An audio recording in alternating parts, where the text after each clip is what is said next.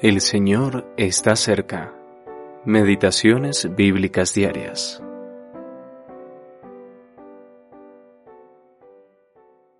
Aquel verbo fue hecho carne, y habitó entre nosotros, y vimos su gloria, gloria como del unigénito del Padre, lleno de gracia y de verdad.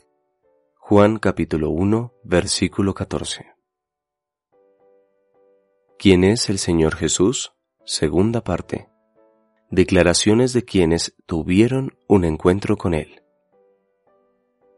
Cuando el piadoso y anciano Simeón tomó al niño Jesús en sus brazos, dijo, Han visto mis ojos tu salvación, la cual has preparado, en presencia de todos los pueblos, luz para revelación a los gentiles y gloria de tu pueblo Israel. Lucas capítulo 2 versículos 30 al 32. Cuando Juan el Bautista vio al Señor, exclamó, He aquí el Cordero de Dios que quita el pecado del mundo. Juan capítulo 1, versículo 29. Andrés dijo, Hemos hallado al Mesías, que traducido es el Cristo.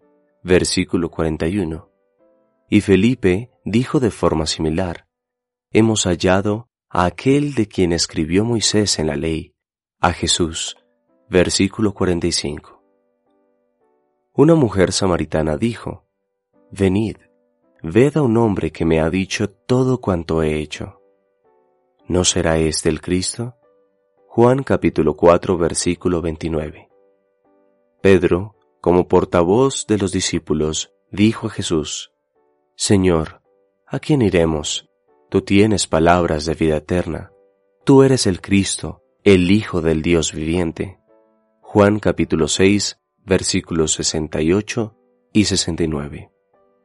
Cuando le preguntaron quién lo había sanado, el ciego, que ahora veía, respondió, aquel hombre que se llama Jesús, que es profeta de Dios. Entonces creyó en él y dijo, Creo, Señor. Juan capítulo 9 versículos 11, 17, 33 y 36 al 38. El centurión junto a la cruz dio gloria a Dios diciendo, verdaderamente este hombre era justo. Lucas capítulo 23, versículo 24. Verdaderamente este hombre era hijo de Dios. Marcos capítulo 15, versículo 39. Al ver a Jesús resucitado y las heridas en su cuerpo, Tomás adoró al Señor diciendo, Señor mío y Dios mío. Juan capítulo 20 versículo 28.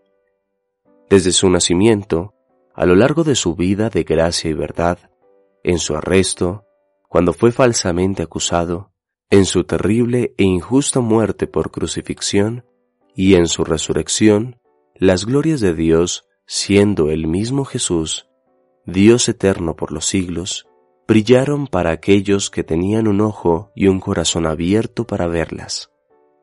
Nuestros corazones arderán si nos ocupamos de su persona, y esto nos dará el deseo de conducir a otros a nuestro glorioso Señor, nuestro Dios Salvador. Albert Bloch